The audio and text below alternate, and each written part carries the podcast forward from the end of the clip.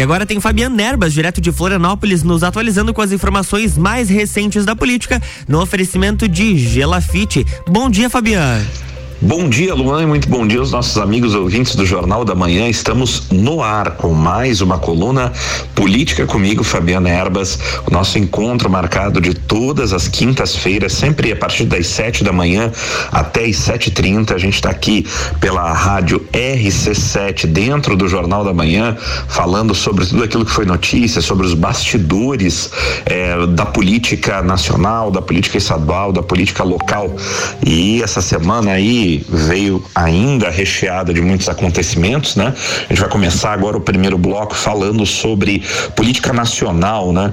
Continua muito movimentada as questões nacionais, ainda é, ainda sendo de alguma forma já não mais com tanta veemência, mas ainda sendo notícia o, o relatório, né? O relatório final da CPI da Covid-19 entregue é, já há alguns bons dias, algumas boas semanas aí pelo é, relatório relator Renan Calheiros e como eh, eu já havia até adiantado aqui na nossa coluna eh, o meu parecer pessoal sobre o que aconteceria, né, com o relatório da CPI da Covid-19 após a sua divulgação. E agora circulam aí já pelos eh, maiores meios de comunicação, o pessoal aí que comenta a política a nível nacional, aí como o site antagonista, o UOL, enfim, os principais comentaristas, dando exatamente o mesmo parecer que eu dei já na semana anterior, logo no que saiu a, a, o relatório da CPI da Covid, ou seja, é, não vai dar em nada, né? É, o, a tendência natural aí é de que o Procurador-Geral da República, Augusto Aras, acabe realmente engavetando o relatório final.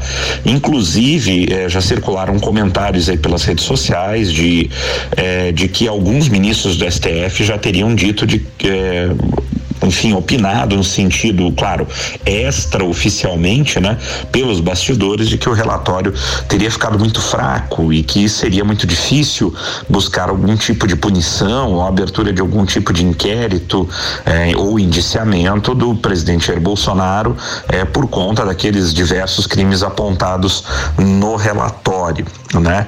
Eh, não é diferente a opinião do, da maior parte dos analistas políticos no sentido de que Aras irá obviamente, é, tentar, é, lógico, como Procurador-Geral da República, na hora de dar um parecer sobre é, sobre o relatório da CPI da Covid, afinal de contas, esse relatório foi encaminhado a ele, porque é pedido de indiciamento, e como explicamos na semana passada, é, diferentemente do que muita gente comentou ou acreditou, enfim, que a CPI da Covid iria indiciar o presidente, né? CPI não, não indicia ninguém, como a gente bem evidenciou é, logo depois da apresentação do relatório, né? Relatório final do CPI pede, né? Recomenda indiciamento, né? Quem faz indiciamento, quem abre inquérito, especialmente contra o presidente da República, é o Procurador-Geral da República, é dele a competência, né? O relatório vai para ele com todas as provas juntadas na CPI, ele vai fazer análise. E como dissemos ali, tem uma movimenta, uma motivação não apenas jurídica, né? Do ponto de vista se o relatório é bom ou não é, se tem embasamento suficiente ou não tem, mas também uma motivação política, né?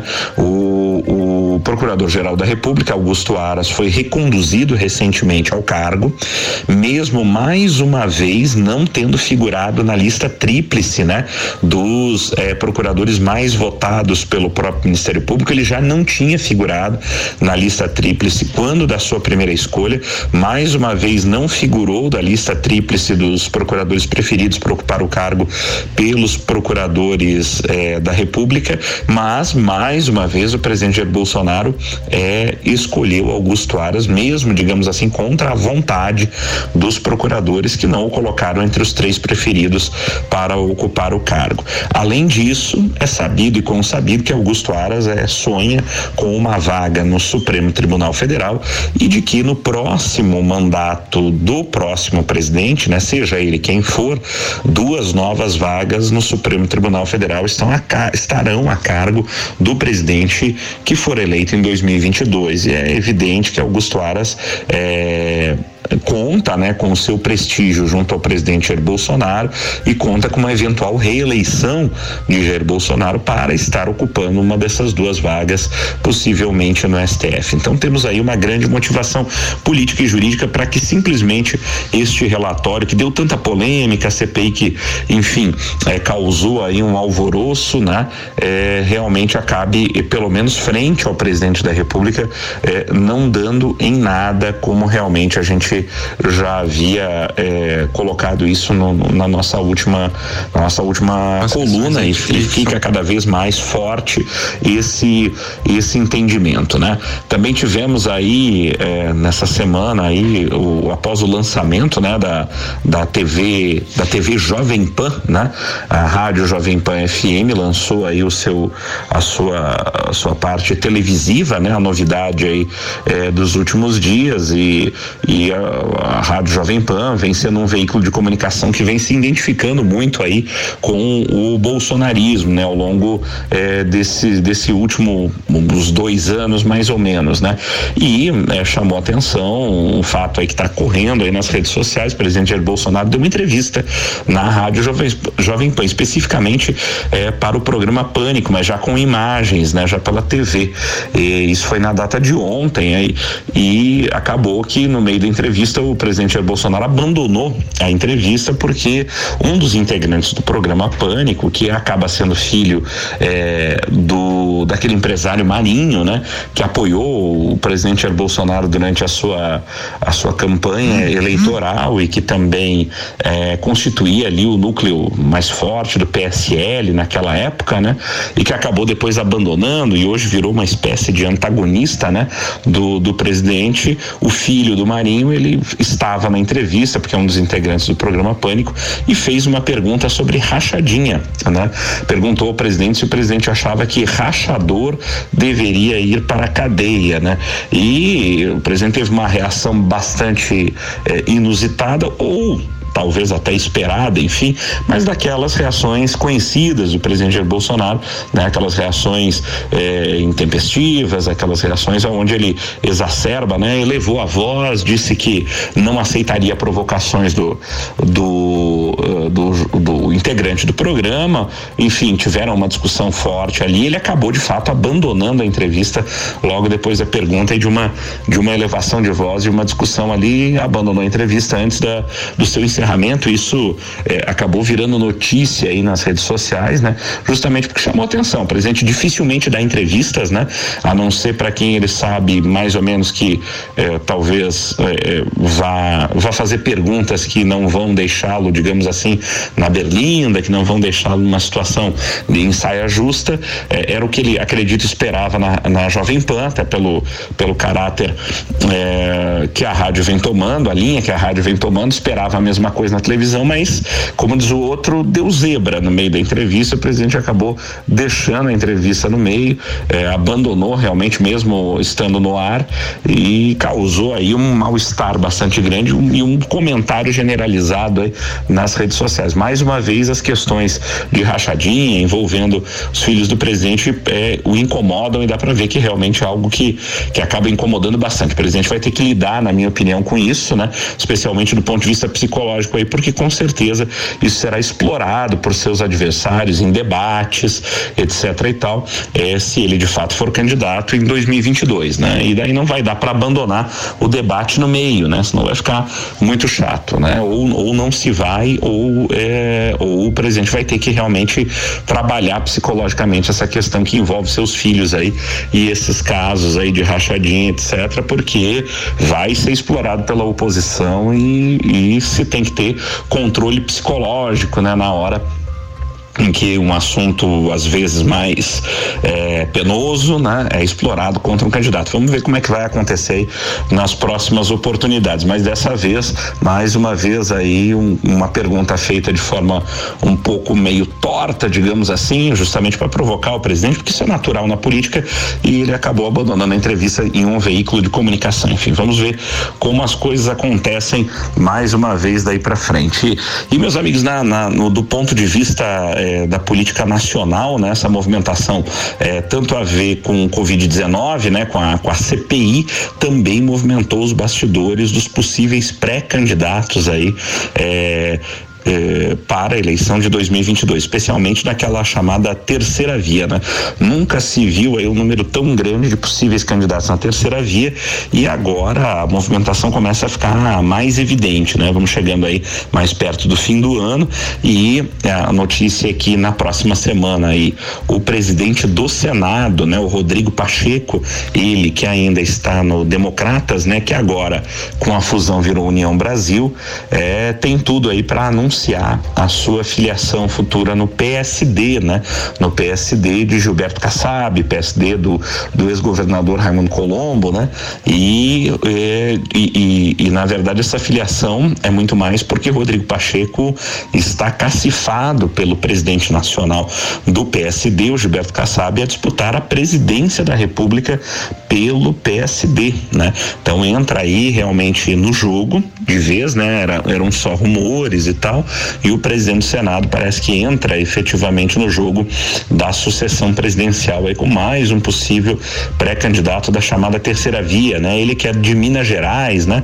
É muito, muito cacifado, né? Muito, é, muito realmente admirado lá em Minas Gerais, uma carreira meteórica teve Rodrigo Pacheco, ele é advogado, criminalista, apareceu repentinamente na política e teve uma carreira realmente meteórica em Minas e aparece agora é, é como pré-candidato à presidência da República, vindo aí já da sua posição né, atual de presidente do Senado. Vai dar uma mexida aí, é, com certeza, no cenário. E mais, né? Está programado também para a próxima semana a filiação do é, ex-juiz, né? É, Sérgio Moro, né?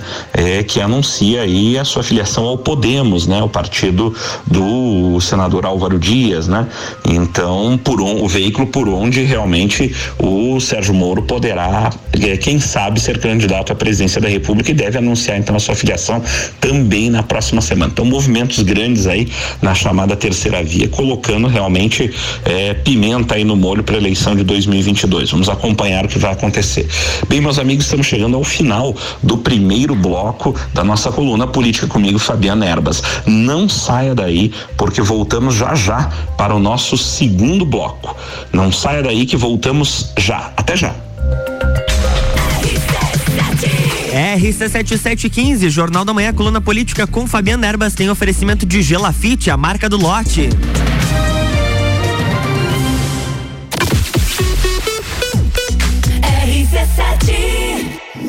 Grande Prêmio São Paulo de Fórmula 1. Cobertura RC7 tem o oferecimento. Irmãos Rossi, atacado e varejo de autopeças para carro ou caminhão. Há 26 anos construindo relacionamentos. Irmãosrossi.com.br.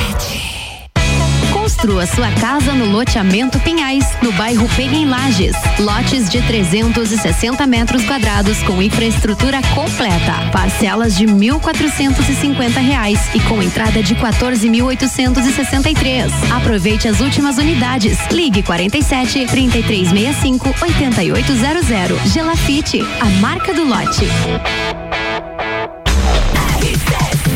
RC7 Rádio com conteúdo, 7 horas e 16 minutos. Estamos de volta no Jornal da Manhã com a coluna política com Fabiana Erbas no oferecimento de Gelafite, a marca do lote.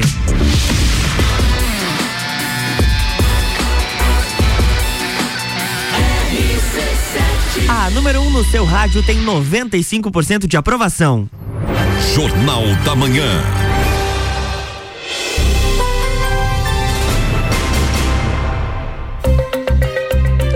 Oi, Fabiana, estamos de volta. Olá, Luan e olá, amigos ouvintes. Estamos de volta com o segundo bloco da nossa coluna Política comigo, Fabiana Erbas, o nosso encontro marcado de todas as quintas-feiras, sempre a partir das sete da manhã até as sete trinta. A gente está aqui pela RC7 falando sobre os bastidores da política nacional, estadual e municipal também. É, falamos muito sobre é, o quadro político nacional no primeiro bloco, né? Falamos aí sobre os destinos destinos ou o destino, né, do relatório da CPI da Covid-19, que deve acabar sendo realmente a gaveta, né, da Procuradoria Geral da República. Falamos aí sobre os bastidores aí de movimentações políticas eh, a nível nacional aí eh, para as eleições de 2022, né? Filiação, um, troca de filiação aí partidária do é, do presidente do Senado Rodrigo Pacheco, né, tendente a ser pré-candidato à presidência da República. É, falamos aí sobre o anúncio, né, da é, filiação do ex-juiz Sérgio Moro, finalmente, né, que deve estar indo para o Podemos na próxima semana, né, e a partir dali ser a sua plataforma de quem sabe ser candidato à presidência da República ou até talvez tentar uma candidatura para o Senado é, no estado do Paraná. Não está descartada essa hipótese, né? Há quem diga que se fosse para ser candidato a Senado, ele, Sérgio Moro, poderia eventualmente ir para o PSDB até.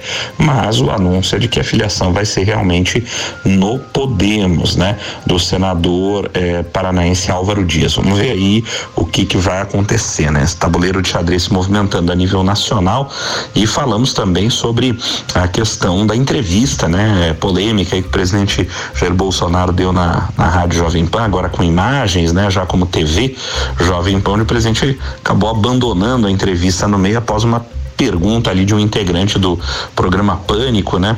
É, filho do empresário Marinho, que o apoiou lá na, nas eleições e fez uma propaganda sobre rachadinha ali, se o presidente achava que rachador deveria ir para a cadeia e houve um desentendimento forte, o presidente abandonou a entrevista é, no meio, isso foi polêmica agora deste início de semana, né? É, então, essas questões movimentaram aí bastante a parte política nacional. E agora, no segundo bloco, vamos falar um pouco sobre política estadual onde os bastidores se movimentaram também é, bastante, é, especialmente tendo em vista as eleições de 2022, né? Mas temos uma notícia também muito interessante vinda da Assembleia Legislativa. Então, sobre os bastidores aí de 2022, a, uma das principais notícias aí, o, que movimentaram os bastidores é, é a ver diretamente com o prefeito de Chapecó, né? O João Rodrigues, ele que ainda é do PSD, mas já começa a dar sinais, talvez, de mudança de partido. Como dissemos, quando da visita do presidente nacional do partido, do PSD, o Gilberto Kassab, a Santa Catarina, o Kassab descartou né, a presença de, do PSD no mesmo palanque com o presidente Jair Bolsonaro nas próximas eleições. E é sabido e consabido aí, divulgado em todas as redes sociais, é, com bastante ênfase, inclusive o prefeito Chapecó sempre se coloca aí como um grande apoiador do presidente Jair Bolsonaro. Fez questão, inclusive, de andar na garupa da moto dele quando o presidente promoveu uma motociata lá em Chapecó. Na verdade, promoveu com a grande ajuda eh, do prefeito Chapecó, João Rodrigues. Agora, essa semana, o que circulou nos bastidores é que João Rodrigues eh, teria começado a procurar lideranças do progressistas, né, do PP, partido de Espiridião Amin, para talvez migrar para a sigla, né? Visando ser é, o candidato a governador, obviamente, pelo Progressistas. E isso tudo por quê? Porque, né, como a gente já vem falando nas nossas últimas colunas, cresce cada vez mais a possibilidade do presidente Jair Bolsonaro acabar indo para o Progressistas, né? Sobraram aí talvez praticamente duas opções apenas para o presidente, o PTB de Roberto Jefferson ou o Progressistas de Ciro Nogueira, né? Que é justamente o ministro-chefe da Casa Civil é, da Presidência da República, né? Que é quem vem fazendo aí uma costura de bastidores para que o presidente vá para ou progressistas. Né? O PTB é um partido é, já mais desgastado, um partido antigo, um partido sem muita capilaridade a nível nacional. O PT já é um partido com muito mais força, digamos assim, muito mais estabelecido a nível nacional, mas que também tem problemas do ponto de vista local, né? Uma eventual vinda eh, o ida né, do presidente Jair Bolsonaro para o Progressistas eh, dificulta negociações locais. Né? PP é um partido do Centrão, como todo mundo sabe, é um dos grandes protagonistas do Centrão, e o Centrão é um, tem um estilo de fazer política, digamos assim, é, nada ortodoxo, né?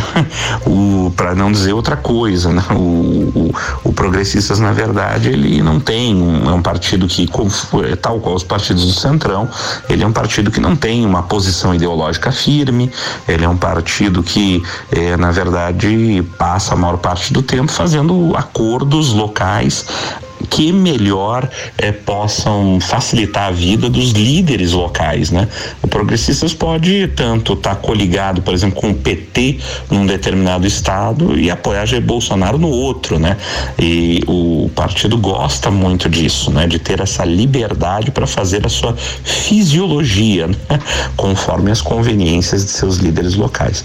Um apoio a uma candidatura de Jair Bolsonaro acabaria, eh, digamos assim, acorrentando né? Acabaria eh, eh, deixando sem muita mobilidade ou sem nenhuma mobilidade de escolha a lideranças locais nos estados, né? Dificultando muito justamente esse camaleonismos, podemos dizer assim, do partido como progressistas, que é um partido diretamente indica, é, é, identificado com o Centrão. Mas a notícia corre e realmente é um, é um dos partidos favoritos aí para ser ocupado é, pelo presidente Jair Bolsonaro para as eleições, como plataforma para as eleições de 2022. E dentro desse quadro, então, vemos aí a movimentação já agora é, declarada, né, praticamente de do é, prefeito Chapecó, João Rodrigues, no sentido de começar a conversar com lideranças do progressistas. É claro que isso também mexe com diretamente com a liderança do senador Espiridião Amin, porque já dissemos aqui que numa eventual ida de Jair Bolsonaro para o Progressistas, isso com certeza poderá trazer para o jogo estadual o senador Espiridião Amin, que poderá passar a ter muito mais vontade, digamos assim, né? Uma vontade no sentido de perceber a possibilidade efetiva de vitória, né? Se embarcar é, na onda bolsonarista, né? Que daí deixaria de ser a onda 17 da última eleição e teríamos aí a onda 11, né? Né? É evidente que um candidato que se identifique com o mesmo número do atual presidente, em se mantendo no próximo ano o mesmo nível de popularidade que o presidente tem, pelo menos em Santa Catarina, é claro que alguém que tenha, disponha do mesmo número, tal qual aconteceu com o Carlos Moisés, o governador Moisés, na última eleição, que acabou ganhando, vamos ser muito sinceros, não por méritos próprios, não por uma escolha, mas sim por, do, do eleitorado, mas sim por estar com o mesmo número do presidente da República, né? a famosa onda 17, que levou muita gente, tanto para a Câmara Federal quanto para a Assembleia Legislativa, pessoas desconhecidas, quanto, quanto até para governos de estado, que foi o que aconteceu em Santa Catarina, sem querer desmerecer em nada o governador, mas isso é uma constatação de realidade que todo mundo sabe que realmente a onda 17, né, capitaneada pelo atual presidente da República, foi realmente o grande fenômeno de votos eh, na última próxima eleição. Evidentemente que sempre que algum político eh, acaba despontando com um nível alto de popularidade, isso é cíclico na história, ele carrega consigo uh, outras pessoas que estejam dentro do mesmo grupo político numa mesma eleição. Então é óbvio que uma ida do atual presidente da República para um determinado partido como progressistas eh, vai acabar sem dúvida nenhuma mexendo no tabuleiro, especialmente com a grande liderança eh, desse partido em Santa Catarina, que é o que é o senador Espiridião Amin. É, mas é claro que é, Amin não é uma pessoa identificada diretamente com Bolsonaro, apesar de também não ser um crítico do governo. Né? É, agora, João Rodrigues tem uma identificação muito maior, né? seria talvez uma cartada, né? Mas, como a gente sabe, quem dá as cartas ali no Progressistas é Espiridião Amin. E João Rodrigues só vai pro Progressistas se a mim avalizar, especialmente o trazendo como um eventual candidato na chapa é, principal, né?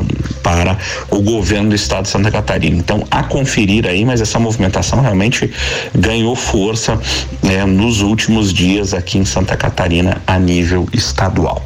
É, dentro da Assembleia Legislativa, né, como eu falei lá no início da coluna, tem, tem uma notícia muito interessante. É, foi aprovado nesta semana o projeto do homeschooling, né? Aqui na Assembleia Legislativa foi aprovado, inclusive, com uma margem muito grande de votos a favor. Projeto do deputado estadual Bruno Souza, né? Do Novo, é um projeto que vem sendo discutido já desde o início da legislatura é, de 2019, né? De janeiro de 2019, e esse projeto é aquele que se refere à, à possibilidade legal das famílias passarem a educar os seus filhos em casa, sem mais a obrigatoriedade de envio eh, das crianças para a escola, né, para a rede escolar regular. E o STF eh, já, ti, já tem uma decisão no sentido de que o homeschooling é constitucional, porém precisa ser regulamentado em cada estado. E foi o que aconteceu em Santa Catarina. Então foi aprovada a lei que regulamenta o homeschooling, como eu disse, de autoria do deputado estadual Bruno Souza, do Novo, teve um grande apoio do deputado Gessé Lopes, do PSL também, e acabou sendo aprovado. Então, está regulamentado a partir desta semana a prática do homeschooling aqui em Santa Catarina. E agora vamos ver como isso tudo se desenvolve na prática, né? É, as crianças vão poder ser educadas em casa. A, tem toda uma regulamentação, obviamente, não é simplesmente deixar em casa. Tem uma série de requisitos a serem cumpridos e a fiscalização desses requisitos a serem cumpridos vão ficar por conta dos conselhos tutelares municipais. Isso de acordo com a nova lei é, que foi votada e aprovada pela Assembleia aqui em Santa Catarina. É uma novidade realmente a nível de ensino, né? E agora vamos ver como isso tudo pode ficar realmente amarrado. Muitas famílias que já têm essa prática estavam lá no plenário da Assembleia, aplaudiram e tal, e é mais uma alternativa aí que se tem na mão para a educação das crianças. Isso funciona já muito bem em alguns países bem desenvolvidos, até nos Estados Unidos, entre outros. A prática é tida como é, vitoriosa. Vamos ver como a coisa se dá, especialmente em Santa Catarina, que regulamentou nesta semana. Bem, meus amigos, estamos chegando ao final da nossa coluna Política comigo, Fabiano Erbas, desta quinta-feira. É, sempre em nome de Gelafite, a marca do lote, com loteamento Pinhais. Lotes prontos para construir no bairro da Penha, em Lages. Visite o plantão de vendas lá na rua Allan Kardec. O loteamento Pinhais tem infraestrutura completa, com ruas asfaltadas, iluminação, esgoto, enfim, e o que é melhor, pronto para construir. Você compra o seu terreno e já pode começar a construir imediatamente a sua casa, própria ou o seu comércio. É, eu tenho certeza, visite lá o loteamento Pinhais, na rua Allan Kardec, no plantão de vendas, que você vai gostar do lote e vai sair com o seu lote de lá comprado. Não há a menor dúvida, vá lá, visite, eu garanto. Bem, meus amigos, até a próxima semana. Cuidem-se bem. Tchau, tchau. Na próxima semana tem mais Política com Fabiano Erbas aqui no Jornal da Manhã, no oferecimento de Gelafite. Jornal da Manhã.